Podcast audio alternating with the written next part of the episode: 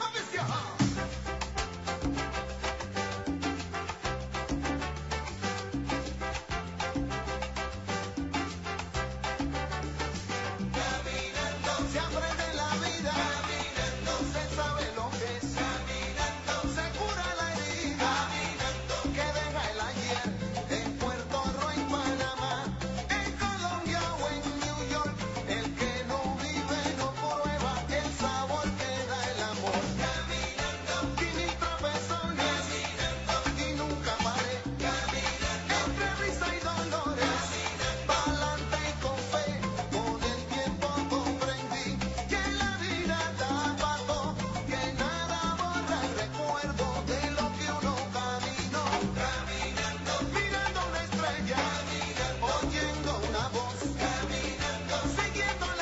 Camino del Indio, título de efecto mariposa para esta tarde, por eso elegimos canciones para andar caminos, caminos reales o metafóricos, como esta canción, por ejemplo, de Rubén Blades, de su disco homónimo de 1991, en el que caminar es una alegoría de vivir. El álbum fue un éxito de crítica y de público y fue el comienzo del éxito de la banda eh, Son del Solar. El álbum también eh, restableció el contenido político de su música.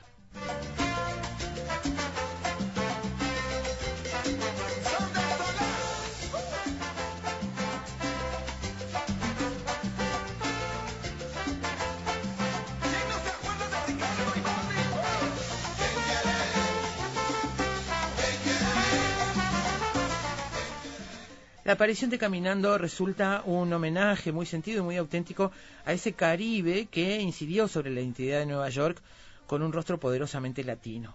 De todos ellos, Rubén Blades fue un heredero que colocó la salsa en una división comprometida y global. Pero este disco eh, queda, decimos, en este disco queda un sentido homenaje a las raíces de su propia razón de ser y a ese mestizaje que los grandes músicos caribeños supieron hacer con el swing genuinamente norteño de las big band.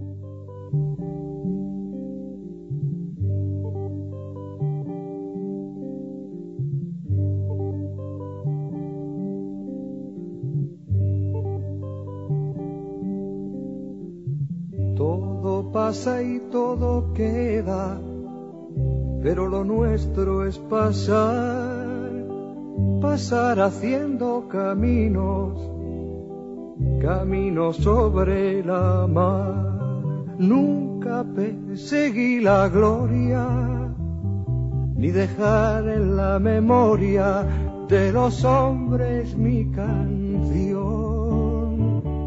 Yo amo los mundos sutiles ingrávidos y gentiles como pompas de jabón. Me gusta verlos pintarse de sol y grana volar bajo el cielo. Cantares, sin duda, los poemas más conocidos y cantados de Antonio Machado. Eh, forma parte de la sección Proverbios y Cantares del libro Campos de Castilla del año 1912. En estos poemas tenemos no solo las coordenadas del periplo poético de su obra mayor, de Campos de Castilla, sino también el núcleo mismo de su filosofía sociopolítica. En la obra de Antonio Machado, la palabra camino está muy presente y adquiere dos significados, el literal, el que representa los paseos que el poeta le gustaba dar bordeando el río Duero, y el simbólico, el que se presenta como la vida y que se canta en el famoso proverbio, viajero de la vida, busca tu propio destino avanzando sin dar ningún paso atrás. Donde hoy los bosques se visten de espinos, se oyó la voz de un poeta gritar, caminante no hay camino, camino al andar, golpe a golpe, verso a verso. Murió el poeta lejos del hogar cubre el polvo de un país vecino. Al alejarse le vieron llorar. Caminante no hay camino, se hace camino al andar. Golpe a golpe, verso a verso. Cuando el jilguero no puede cantar, cuando el poeta es un peregrino, cuando de nada nos sirve rezar. Caminante no hay camino, se hace camino al andar. Joan Manuel Serrat adoptó fragmentos de los proverbios y cantares en la canción Cantares que se publicó en el disco de 1969 dedicado a Antonio Machado, poeta, un disco que incluía temas que alcanzaron gran popularidad. El disco fue todo un acontecimiento récord de ventas y Cantares se posicionaba rápidamente en el número uno de las listas de popularidad y ventas de España.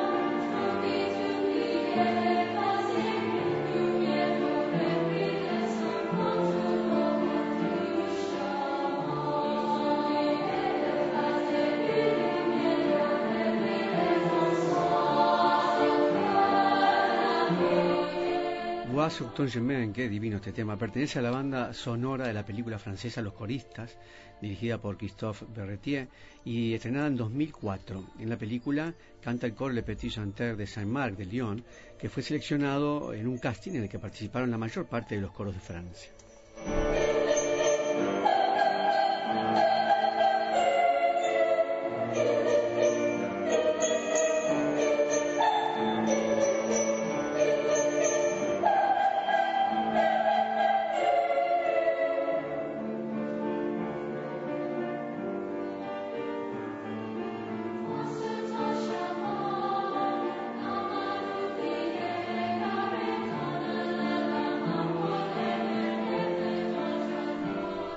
Esta historia está ambientada en 1948 y Clément Mathieu, profesor de música desempleado, acepta un puesto como profesor vigilante en un internado de reeducación de menores. El sistema represivo aplicado por el director conmociona a Mathieu, les enseña música y canto coral a estos niños tan difíciles, los va a ayudar a caminar en la vida. Vois sur chemin dice, mira en el camino a los niños olvidados, perdidos, darles la mano para llevarlos a otro mañana.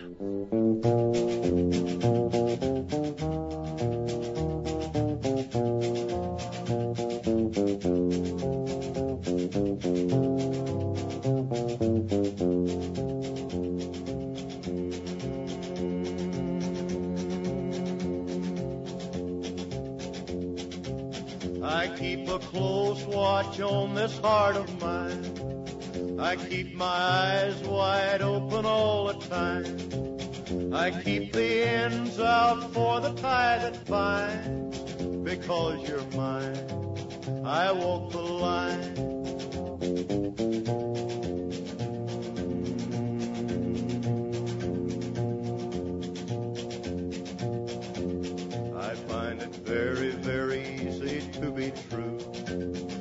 Find myself alone when each day's through. Yes, I'll admit that a fool for you because you're mine. I walk the line. I Walk the Line es una canción del cantante country Johnny Cash, perteneciente al álbum homónimo lanzado en 1964. También así se llamó la película de 2005, dirigida por James Mangold y protagonizada por Joaquín Phoenix y Reese Witherspoon, basada en la vida del cantante Johnny Cash y su esposa Jane Carter.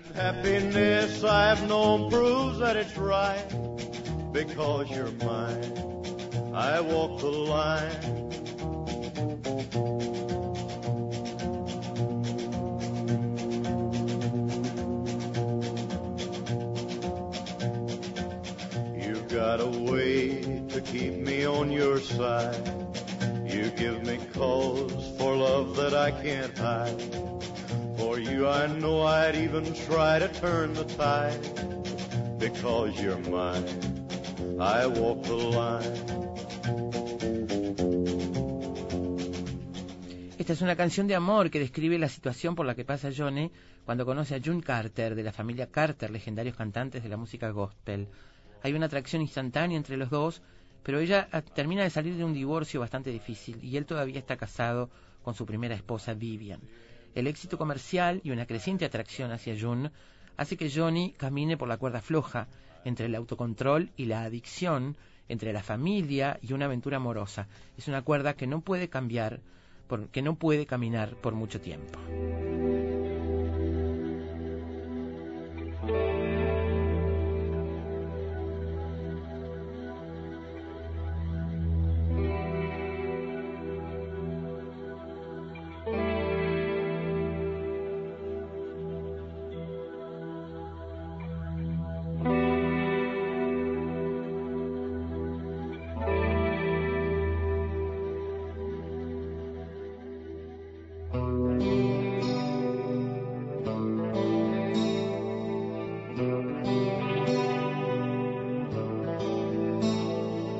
Recorrió con la mirada las esquinas del papel y una puerta dibujada se abriría para él, descubriendo al otro lado y más allá de lo que alcanza a ver, los caminos infinitos, infinitos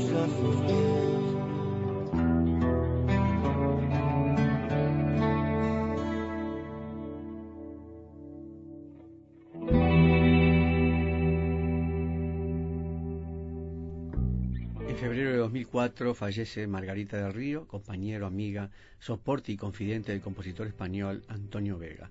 Los años pasados a su lado fueron algunos de los más felices de su vida. En ella encontró refugio al mundo adverso que tanto le agobiaba y no solo eso, también le dio la fortaleza e inspiración suficiente para que su carrera viviera un repunte a principios de la década. La partida del ser amado supuso un fuerte golpe anímico para el cual solo había un antídoto, pasajero, pero antídoto al fin, tomar la guitarra, componer y escribir. El disco Tres mil noches con Marga es el resultado, un testamento de la vida que caminaron juntos.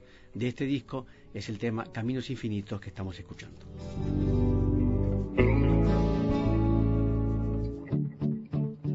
Para encontrar otra luz de cruce, otra señal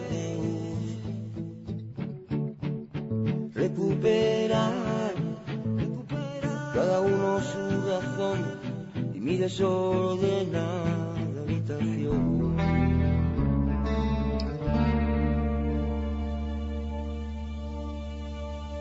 Un camino se adentraba en los campos que soñé, con el otro se cruzaba el camino del saber y yo en la encrucijada busco la respuesta a un porqué, busco el camino infinito que va desde el ayer. Caminos infinitos. Canciones con caminos, caminos que se adentran, otros que se cruzan. Y yo en la encrucijada, dice Antonio Vega, busco el camino infinito, el que va desde el 9 al 10. Antonio Vega falleció cinco años después de esta canción.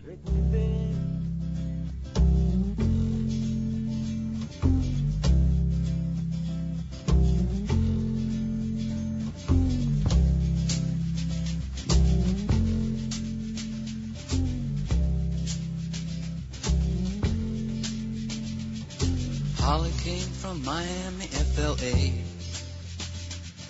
Hitchhiked away across USA. Plucked her eyebrows on the way, shaved her legs, and then he was a she. She says, Hey, babe, take a walk on the wild side. Said, Hey, honey, take a walk on the wild side.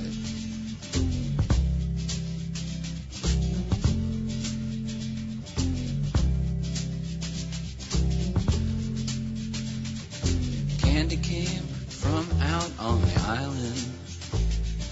In the back room, she was everybody's darling. But she never lost her head, even when she was given head. She says, Hey, babe, take a walk on the wild side. Said, hey, Walk on the Wild Side es una canción del guitarrista y compositor estadounidense Lou Reed de su segundo álbum en solitario, Transformer. Fue producida por David Bowie y es considerada una de las canciones más famosas de Reed en solitario. La letra, construida en primera persona, constituye una historia de encuentros sexuales con diferentes clases de personas, transexuales, chaperos, prostitutas, entre otros. Y a pesar de tocar severos temas tabú para el momento, la canción recibió una amplia cobertura de radio en su estreno.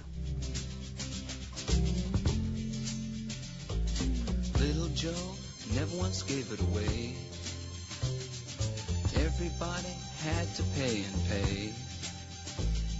A hustle here and a hustle there. New York City is the place where they said, hey babe, take a walk on the wild side. I said, hey Joe, take a walk on the wild side.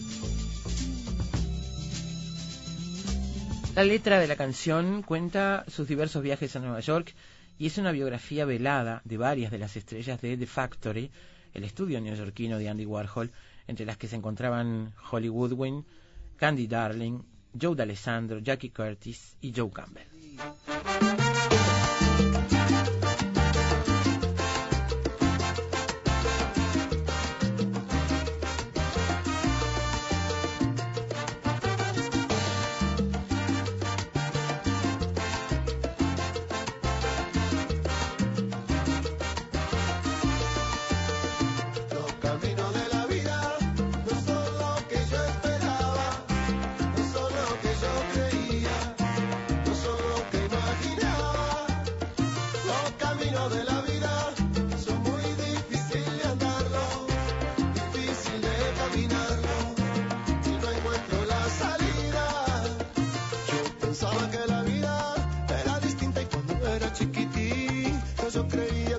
Eran fáciles. ¿Cómo hacer?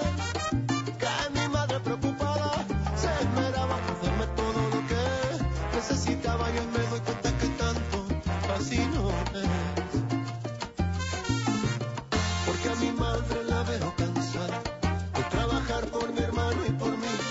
Y ahora con ganas quisiera ayudarla y por ella la peleo hasta el fin. Por ella luchar hasta que me muera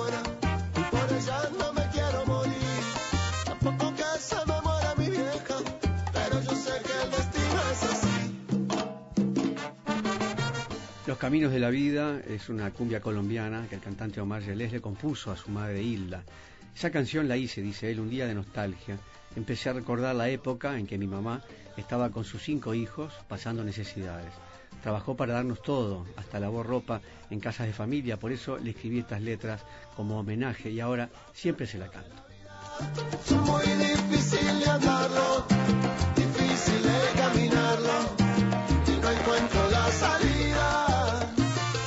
pensaba que la vida era distinta y cuando era chiquitito yo creía que las cosas eran fáciles. ¿Cómo hacer?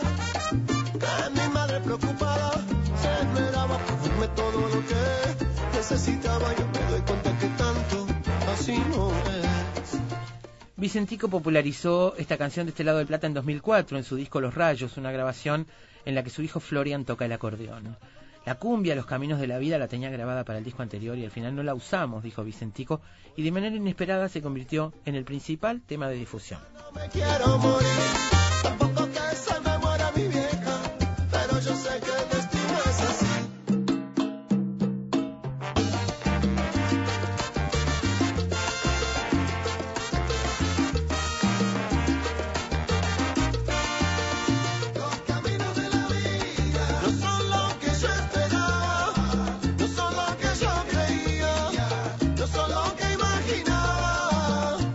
Algunos mensajes que han llegado por WhatsApp. Hola, ¿saben qué? Dice, por 1958 o 59, con 16 o 17 años, el fondo del CUDES, el Centro Único de Estudiantes Sanduceros, eh, en, el, en el fondo del Centro Único de Estudiantes Sanduceros, compartió un asado con Atahualpa y pone muchos signos de admiración. Uh, qué bueno. El centro organizó un festival con su participación y la de los fronterizos en el Florencio Sánchez de Paysandú y todos aceptaron esa solicitud en aquel grupo de aquel grupo de chiquilines audaces. Fue increíble. Recuerdo ese asado.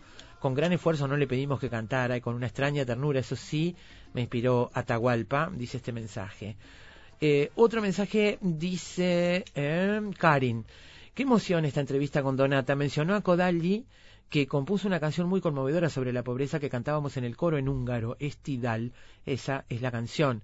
Gracias, Karin. Y Cato desde Suecia dice, amigos del programa imprescindible de cada día, saludando desde Alvesta con sus 13 grados en la tarde con el sol anémico que nos acompaña. Anécdota contada por el Zabalero sobre Atahualpa. Una vez estaba en un apartamento en París con Cita Rosa y otros amigos y alguien le cuenta que unos pisos más abajo vivía Atahualpa Yupanqui. Asombrados se propusieron ir a visitarlo y cuando abrió la puerta el propio Atahualpa se escuchaba música desde adentro. Era Elvis Presley que sonaba en un tocadiscos al lado de la cantidad de discos de los Beatles, Rolling Stones Qué bueno. y muchos similares. Sorprendidos como estaban le dicen, pero don Atahualpa, ¿escuchando rock? Y dicen que les contestó, a quien no le gusta el rock no sabe nada de música. Abrazo y saludos, dice Cato, que manda esta anécdota preciosa. Cato, bueno, todos, un Sí. abrazo para todos. Gracias por escribir. ¿eh? Y Jorge. Farías dice qué recuerdos me traen cuando niños después de, cuando niños después de la escuela, de la siesta, salíamos a robar naranjas, una sana costumbre, y nos terminábamos de llenar la panza, diabluras de niños salteños. Y yo le decía que no solamente los niños salteños hacen esas diabluras, lo que pasa es que los salteños, el naranjas, botín ¿eh? es mucho más rico. Qué naranjas. el ¿eh? botín de ese robo no es lo mismo que en otras partes. Camino del Indio, título de efecto mariposa esta tarde. Cine, libros, pintura, teatro, poesía, música y un sendero sutil que los une a todos. Efecto mariposa. Efecto mariposa.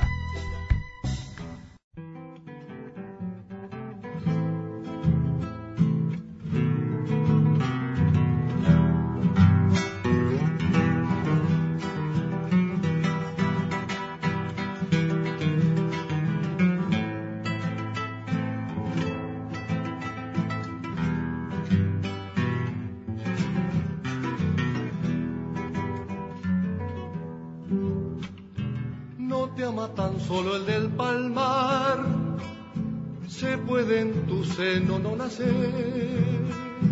¿Qué es lo que en ti escondes que poder hace que a ti quieras retornar? Hoy quiero tu cielo revivir bajo el mío junto al olimar y encontrar mi modo de decir con esa pureza de tu hablar, fuente de fulgores por saber, rocha no tan solo eres palmar, déjame tus cosas aprender, porque todas las quiero cantar, esperanza dura en el cazón, bote y pescador oliendo a sal sueño bucanero del galeón, piel de lobo, duna y roquedad. Bueno, además de bucaneros, galeones, dunas, roquedales y piel de lobo, ahí en ese camino del Palmar, en esos caminos hay otros caminos para recorrer, otras cosas que aprender, como dice la canción, para poder contarlas, ¿no? Y cantarlas.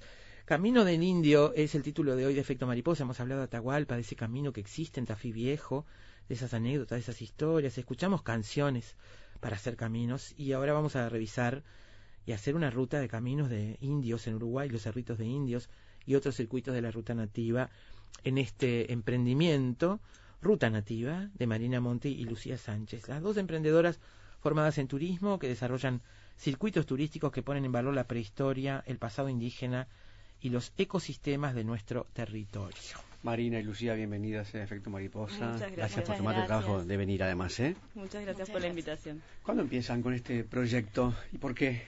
Bueno, este, hace aproximadamente unos tres años es que estamos eh, desarrollando este, este proyecto. Nos conocemos en la UTU, en, la carrera de diseño de iti- itinerarios turísticos sostenibles. Y bueno, a partir de las inquietudes que teníamos sobre estas temáticas que mencionaron al comienzo, es que surge la idea de hacer ruta nativa y de justamente investigar y hacerle, hacerle llegar a- al público a través del turismo ot- otros tipos de form- otras formas de ver eh, nuestro territorio. Ujú. ¿Qué es Vamos, me gustaría tenerme un minutito en el Mm. turismo sostenible, ¿no?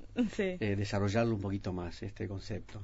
Bueno, turismo sostenible eh, tiene que ver con hacer un turismo que sea inclusivo para todos, que respete el medio ambiente y también que cuide, eh, digamos, los, los lugares, eh, las poblaciones que reciben turismo. Son todos aspectos a tener en cuenta cuando se diseña una ruta, cuando se trabaja en una propuesta eh, de turismo, cuando se piensa, planifica y desarrolla un producto turístico como, como es el que, el que hoy les, les estamos comentando.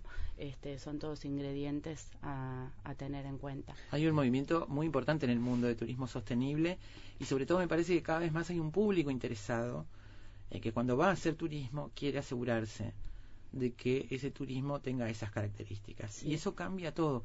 Cambia los lugares que visitan, cambia la forma en que pernoctan, por ejemplo, cambia Mm. todo. Este, Y la forma de percibir un lugar conocer, también. Claro. O sea, la gente ahora está buscando más experiencias de como vivenciales, más que simplemente ir a ver y sacar la foto y no es como que son, o sea, el, el otro también existe y es válido, pero bueno, esto es otra forma también en la que se está desarrollando el turismo y Uruguay, bueno, está caminando hace tiempo y sigue eh, ese ese proceso. ¿Cómo se hace cuando, cuando ustedes deciden, estaban contando recién, bueno, decidieron explorar esta posibilidad y ustedes justamente estaban estudiando eso, aprendiendo eso, ¿cómo se hace para generar una ruta para, ustedes decían, bueno, hay que investigar, nos pusimos a investigar y a trabajar, hay que ir al sitio, hay que estudiar, ¿cómo, cómo se construye, por ejemplo, cómo se elige un itinerario, cómo fue todo ese proceso? Sí, es un proceso largo y es, es muy interesante. Eh, se hacen las dos cosas. Se trabaja mucho en el territorio, o sea, hay que ir a visitar, eh, hacer un relevamiento de la zona en la que se pretende trabajar y ese relevamiento incluye desde las zonas que se van a transitar, el estado de los caminos, las conexiones, a los servicios que ya se están brindando en ese lugar, que también es parte del desarrollo de un turismo sostenible, o sea, recurrir a los servicios que hay en la zona, pero hay que tener claro cuáles son esos servicios que están disponibles y en qué condiciones y conocer a, las personas, los emprendimientos que los prestan. Y bueno, y luego está todo el tema del desarrollo del contenido, cuál es la idea, qué es lo que se quiere transmitir, eh, desarrollar en el caso nuestro un hilo conductor, un tema que, que es lo que queremos tratar, y ir buscando los anclajes en el territorio, o sea, cómo se muestra, cómo se relata, cómo se elabora el relato y este y cómo y cómo se articula este, las, las visitas a los atractivos y todo lo que tiene que ver con la prestación del servicio que hace que se haga en el tiempo adecuado, con las paradas y los Toda la descansos, logística. exacto, y toda la logística. Eh, la- la gente del lugar participa, eh, ¿no? Sí. En, en- en- en Sí, este recorrido. nosotras en este recorrido en el que ofrecemos saliendo desde Montevideo tenemos otras modalidades que es desde, desde Rocha mismo, pero en el que saliendo de Montevideo son dos días que en los que vamos hacia la zona norte del departamento y visitamos dos conjuntos de cerritos y también pasamos por los palmares, eh, tanto de Castillos como de como de mm, San Luis. Eh, por supuesto que en, en uno los cerritos de indios en nuestro país están en, terre- en campos privados entonces justamente uno de ellos eh, vamos a la casa de, de unos de, de una familia que trabaja en la ganadería y que tiene cerritos en el fondo de su casa digamos en, en el patio Qué lindo tener cerritos en el fondo de la casa. No uno tiene un conjunto ¿Qué son? ¿De 5.000 años? ¿Cuántos años tienen? bueno sí 3.000 hay años, este hay datados de Los de Barranca son de, de cuatro, cuatro mil años. Este, sí, están que es esta familia que les comentamos que es Paso de Barranca Sí, y los de mm, India Muerta, que es el otro conjunto que visitamos, son de, de los más antiguos que hay fechados en nuestro país, 5.000 años de antigüedad. Ustedes hacen este recorrido, pero además van explicando esto, bueno, en este caso lo los cerritos, los orígenes, cómo fue evolucionando, ¿no? Sí, ¿Por qué nosotros nos cuentan un poquito nos hemos centrado bastante en poder contextualizar es- ese fenómeno de, de cerritos de indios porque digamos uno va ahora y, y hay tanta este, modificación del paisaje y ta- que es muy difícil poder eh, ver eh, como divis- identificarlos a simple vista Por lo menos como se veían antes. ¿no? Claro, bueno, eso ni que hablar. Claro.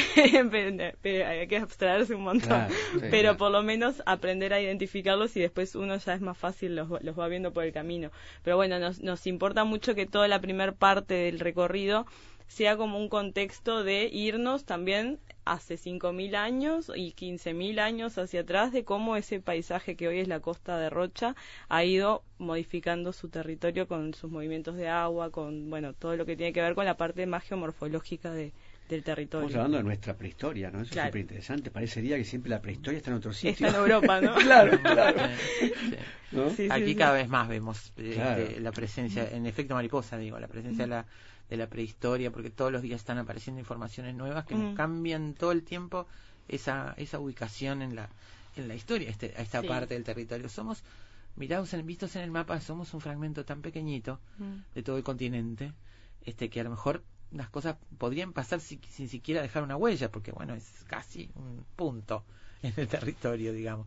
Pero sin embargo hay mucha cosa para, para descubrir y para contar, ¿no? Sí, hay mucha investigación y nosotras nos hemos nutrido de eso y bueno, en la medida en que vamos informándonos y descubriendo este, qué es lo que se está investigando en, en relación a estos temas que son los que nos, nos interesan, eh, bueno, así como desarrollamos esta ruta es que vamos trabajando sobre otras posibles rutas para, bueno, mostrar otro, otros espacios, otros lugares donde también se pueden reconocer esos rastros, esas huellas de, de los grupos prehistóricos en nuestro territorio. ¿Qué le dicen ustedes a la gente cuando van en ese grupo, llegan allí a la zona y les empiezan a mostrar para que la gente vea lo que es hoy, lo que se puede apreciar hoy de los cerritos de indios?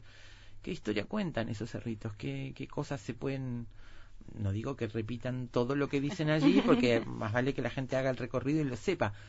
Pero digo, ¿cuál es la historia que esencialmente la que ustedes cuentan? Eh, nosotras, como decía recién Lucía, primero eh, contextualizamos en lo que era el ambiente, ¿no? Y luego situamos a los personajes. Entonces, cuando situamos a los personajes, ya antes los pasajeros se fueron haciendo una idea de que, de que el ambiente era diferente. O sea, lo- nos transportamos al pasado. Hacemos un relato que, que, que no, de alguna manera nos despega de lo que estrictamente estamos viendo. Y cuando llegamos a los cerritos, en realidad ya hicimos esa parte del recorrido y, y las personas eh, realmente descubren algo que está ahí, que está ante sus ojos, pero que tiene toda la implicancia de haber hecho ese, ese transcurso, este, ese relato a lo largo de, de miles de años. Y bueno, y a partir de ahí muchas veces lo que nos pasa es que si bien tenemos un, un relato armado, se empiezan a disparar rápidamente las preguntas. Eh, a veces van personas que ya tienen información, por ejemplo, profesores de historia, este, otras personas eh, con inquietudes, pero bueno, se van disparando las preguntas y, y- y- y de esa manera vamos alimentando el relato con la información que nosotras tenemos, que, que alguna, digamos, eh, eh, siempre se, se van abriendo nuevas líneas de investigación y se van incorporando. Bueno, de hecho, los cerritos están siendo hoy Sí, todavía sí, objeto de estudio, ¿no? Sí, sí. ¿Qué es lo que más y- quiere saber la gente? Bueno, Eh, ¿qué, qué son primero? No, pues ah, redondeando un poco lo que íbamos, eh, lo que decías anteriormente, que también este, hay gente que va con información tal vez de investigaciones que ya no, no- que ya han quedado un poco obsoletas porque se ha seguido investigando Claro. y se ha llegado a otras conclusiones. Entonces también, este, como para ampliar esa información, Actualizado. eh, actualizarla, exacto. Nosotras nos basamos mucho en todo lo que se está trabajando ah, en las investigaciones actualmente también. Ahí cerca de India Muerta, que es uno de los conjuntos que, que visitamos, está el Rincón de la Paja, que es unos, son unos- un nuevo conjunto que, que, que ahora for- que, que está en tierra de, de colonización y que se está trabajando en, en el cubre para poder este, excavarlos. Todavía no está, no tienen como fecha, pero bueno, está en proceso de, y eso es más información que va a seguir nutriendo el relato y que nos va a ayudar a seguir entendiendo, ¿no? El- el- nosotras Claro. este, decimos como que es un puzzle que hay que ir armando porque uno tiene como piezas sueltas de lo que fue nuestra prehistoria, porque depende quién, o sea, nuestro interés personal o quién fue nuestro profe en el liceo o en la escuela, ¿no? Que se le, se le daba este, mayor, en mayor o menor medida el tema de la prehistoria en, en nuestro territorio. Eh, decías, Lucía, que son dos días saliendo dos desde días. acá, pero eh, ¿cómo son esos días? ¿Salen temprano? ¿Cuántas horas de caminata son? Claro, ¿cómo sería un día de...? Salimos temprano de Montevideo, sí. Sí. Eh, eh, que quizás que en verano podamos tener un poco más de horas de luz, entonces los horarios se puedan este, ajustar un poquito, pero ahora, eh, por ejemplo, este fin de semana que tenemos salida, vamos a salir tempranito, este, que tenemos pocas horas de, luz, nos dirigimos hacia Rocha, tenemos es- ese primer día, eh, los atractivos que visitamos son, bueno, el Palmar de Castillos un- y un conjunto de cerritos, tenemos dormimos en el Chuy en la ciudad del Chuy pero es un, por un tema logístico digamos de que es el, el lugar que tiene para para a- recibir a un grupo de, de gente en la zona. Y al día siguiente nos vamos hacia la zona de India Muerta que es donde visitamos otro conjunto de cerritos que está en un ambiente diferente de- este, nos metemos en un monte nativo. Y además tenemos el plus de que atravesamos un bañado entonces eso nos va a dar la posibilidad de poder también hacer observación de aves que es otra de las actividades que, que, que tenemos dentro de, de este paseo como... como Em, no son grupos muy grandes porque justamente eso tiene que ver con lo sostenible y me imagino que también con la relación que ustedes van estableciendo con, con, los, con Mm. los viajeros, con los caminantes, ¿no? Porque no es lo mismo 20 que 40. Exacto. Pero además lo sostenible, me imagino, cuidar un poco el, el, el lugar. Sí, exacto. sí. Son grupos de máximo 20 pasajeros por ambos motivos, para cuidar los atractivos y también par- porque permite una comunicación más, más adecuada este, con el grupo y cuando, por ejemplo, cuando ingresamos al monte, respetar el sendero, etcétera. Es una cantidad de, de- de personas que nos permite transitar cómodos y tener una buena Te comunicación. preguntaba por las horas de caminata, Mm. sobre todo por eh, si, si- si el tema de las edades, Ujú. si, si el grado de dificultad, digamos, que tiene. Este, este paseo tiene una dificultad baja, no las, o sea, todos los lugares donde vamos son de fácil acceso en el vehículo que nos transportamos. Eh, las caminatas son breves, hemos eh, por ahora hemos tenido pasajeros desde 10 años hasta set- 80. 80, sí. Así que este en ese sentido, o sea, depende si la, la persona se pueda cansar más o menos, pero más siempre tratamos de resolverlo como para que el disfrute sea de, de- de todos los pasajeros. No, no, las caminatas en esta oportunidad no son de más de un kilómetro, kilómetro y medio, Sí. y así que no son, este, no son Además cansadores. se pueden hacer descansando, digo. Y se hacen en un, Se hacen un se hace un entorno mo- sí, hermoso. sí, sí, no, no, es no. una competencia de, Exactamente. de No, carrera. es de No, no. contemplación y- justamente una- uno de los grandes descubrimientos que hacen muchos de nuestros pasajeros, si bien hay gente que viaja y que recorre mucho el Uruguay, este realmente hay gente que se sorprende con el palmar, la propia pradera, la caminata en la pradera, este son la- lo- los espacios para disfrutar del medio ambiente son son muy agradables. Eh, las épocas, comentábamos fuera del micrófono que obviamente la media estación siempre es la más agradable, ¿no? Sí. Este, para, para recorrer, pero definitivamente ustedes están en principio este, prácticamente todo el año con la oferta. Sí, la oferta de todo el año. Eh, eh, hemos trabajado también más allá del público en general, que es lo que nosotros ofrecemos a través de nuestras redes o de nuestra página web. Es eh, también hemos eh, hecho salidas con instituciones educativas, por ejemplo, que puntualmente pues, o tienen no sé una salida en el departamento o están de campamento, lo que sea, y quieren incluir la visita a los cerritos como parte de la actividad de- del Claro. paseo del, co- del colegio, de la escuela. Este, o de la UTU, que hemos tenido también. Te vi que tienen además este, una opción de adaptar a las necesidades de la gente para hacer una experiencia a medida de cada uno, de acuerdo Claro. si tienen o no vehículos, si están cerca, si están lejos. Sí. O sea a hay- esta experiencia de que salimos de Montevideo se nos han acoplado también eh, pasajeros que están en Rocha. Este, Claro. En ese caso ellos acordamos un punto de encuentro Claro. y van con su vehículo y se unen al grupo en, en los atractivos, puede ser Claro. o un día o los dos días. En Bien. algunos casos se unen el sábado o, y o el domingo también a las paradas y eh, ha funcionado perfecto. Muy bien. Eh, qué lindo, ¿dónde me anoto? no, en serio. Tenemos eh, nuestra web que es rutanativa.ui, después estamos en Facebook y en Instagram que es arroba rutanativa.ui y ahí están nuestros teléfonos, este el correo también info arroba rutanativa.ui. En cualquiera de, de- de los medios que les acabo de mencionar van a encontrar los otros. Así Se comunican Se con comunican. Y hay una próxima salida ahora en pocos días. Sí, el primero y el dos ahora, este fin de semana. Quedan muy, muy poquititos lugares. Ah, ya está bueno, el grupo que- conformado. Este, así que bueno, si alguien se quiere sumar ahora, todavía Bien. está a tiempo. Y lo que la gente tiene que pagar incluye el pasaje y, y- y el- lo, lo que ustedes ofrecen, digamos. O, o es un precio, mm, digo, pagan el pasaje aparte. ¿cómo No, es? no, el- eh, digamos, nosotras le ofrecemos todo el servicio. Todo el servicio. Mm. Bien. Que incluye la- el lugar para quedarse, Sí, la cena, el desayuno, todo eso, Exacto. supongo. Bien. Eh, ustedes eh, desarrollan estas salidas, las diseñaron. ¿Cuáles son las próximas? ¿Qué, qué, cuáles son las próximas ideas, eh, lo- las que están dando vuelta? Bueno, estamos ahora diseñando un nuevo circuito en las sierras de Maldonado, que ya está casi pronto. En el correr del mes de junio vamos a hacer la primera salida de prueba que, que nos gusta hacer para, para testear ¿Ahí salen sobre solas todos o- los tiempos. No, llevamos-? Ah. llevamos vamos con un grupo. un Vamos grupo, con un, pero- es, es un grupo beta tester, digamos. Claro. Bien, está bien. Y este, bueno, en esa primera salida de prueba lo que hacemos es ajustar tiempo, sobre todo, Claro. este, medir el, el, el- el rendimiento del grupo para que para que que- haya los espacios suficientes de, de disfrute y, y de descanso. Eh, pero bueno, ya están definidas las paradas y los contenidos, eso eso ya está. Así que bueno, vamos a hacer esta primera salida de prueba y acto seguido este, empezar a, a, a comercializar. comercializar. Y ya están pensando también en algún recorrido urbano también, ¿no? Por acá. Eh, sí, No. tenemos pensado área metropolitana. Sí. Este, ahí estamos todavía atando las ideas. Está bastante más este, en pañales porque estamos muy concentradas en Sierras de Maldonado, que es lo que este que queremos sacar ya. Eh, porque también va a ser, es un paseo de otras características. Ese ya va a ser con una dificultad un poco me- más grande porque vamos a, a trepar algún cerro. Entonces, como que tiene otro tipo de, de actividades.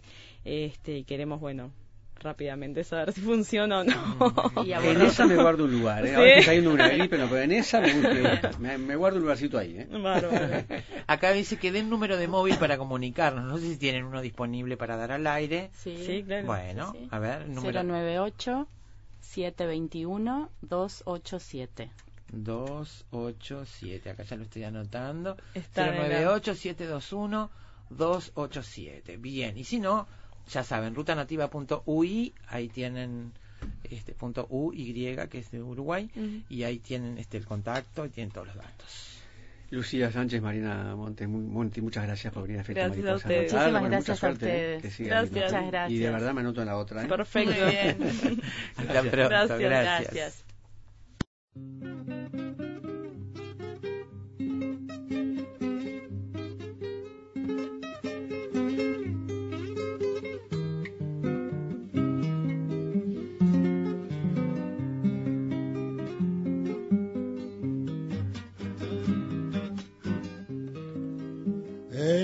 Las arenas bailan los remolinos.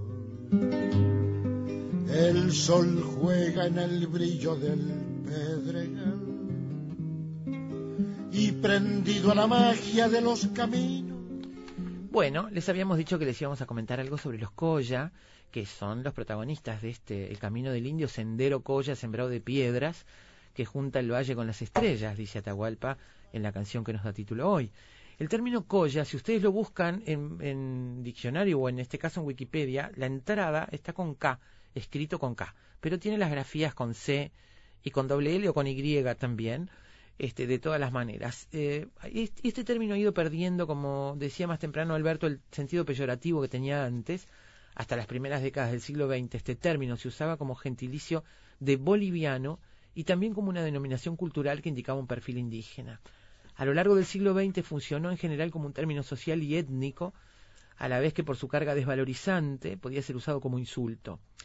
En las últimas décadas el término ha ido perdiendo esa carga en función del proceso identitario y organizativo de este pueblo y asumiendo el carácter de etnónimo o nombre étnico. Hay que señalar que este término tiene un significado diferente en Bolivia, donde refiere a rasgos culturales, ya que las identidades indígenas que se relacionan con este término se construyen como pueblos aymaras, quechuas o chichas. En el norte de Chile, donde se instalaron a fines del siglo XIX, los collas a veces son objeto de desvalorización social por parte de aymaras y atacamas. Los collas unificaron dos diferentes etnias, es una síntesis de diaguitas y omaguacas argentinos y los quechuas y aymaras de Bolivia. Los orígenes están en el noroeste del país y se afianzan en el siglo XIX, a pesar de que en la actualidad perdieron esa organización comunitaria original, su religión fue mezclándose con el catolicismo, y al parecer queda como influencia las ojotas y los ponchos como influencias mayores, dicen, ¿no? Esta denominación es reconocida en la literatura especializada del siglo pasado y ha sido utilizada para identificar a los indígenas que habitaban antiguamente y en el presente las quebradas y el extremo meridional de la puna del norte chileno, del noroeste argentino y del sur de Bolivia. Ahí es, este, es la, la localización. Eh, a partir del siglo XIX este etnónimo quedó identificado en Argentina con los indígenas de las poblaciones y caseríos de la quebrada, la quebrada de Humahuaca, la parte norte de los valles calchaquíes, la masa mestiza rural de las áreas andinas de Salta y Jujuy y los inmigrantes bolivarianos de origen quechua y aymara que llegaron en gran número a esas provincias o fueron incorporados a Argentina con la puna de Atacama en 1899. Muy bien. Básicamente esto, bueno, hay una historia que las contaremos en otro momento sobre este En la- ese otro momento se nos está cargando de información, ¿eh? vamos a tener Sí, que sí. empezar a dividirlos. ¿eh? Sí. No, este, la marcha de los collas Ah, de, desde su tierra hasta Buenos Aires para presentar una querella contra terratenientes abusivos que terminó de una manera terrible. Este, y bueno, es una historia Que increíble contar, porque ¿eh? sí, porque bueno, además durante el camino fueron este, recogiendo el interés de la gente, del público, de los medios, se les hicieron entrevistas, fue un camino largo. Llegaron a Buenos Aires, los pusieron en un lugar ahí a esperar y finalmente no cumplieron con su promesa y los echaron a palos este, de Buenos Aires. Bueno, Camino del Indio fue el título de Efecto Mariposa para esta tarde. Gente querida, se nos terminó el programa, pero seguimos mañana. Un abrazo grande. Chao. En las arenas bailan los remolinos. El sol juega en el brillo del pedregal. Y prendido a la magia de los caminos, el arriero va, el arriero va.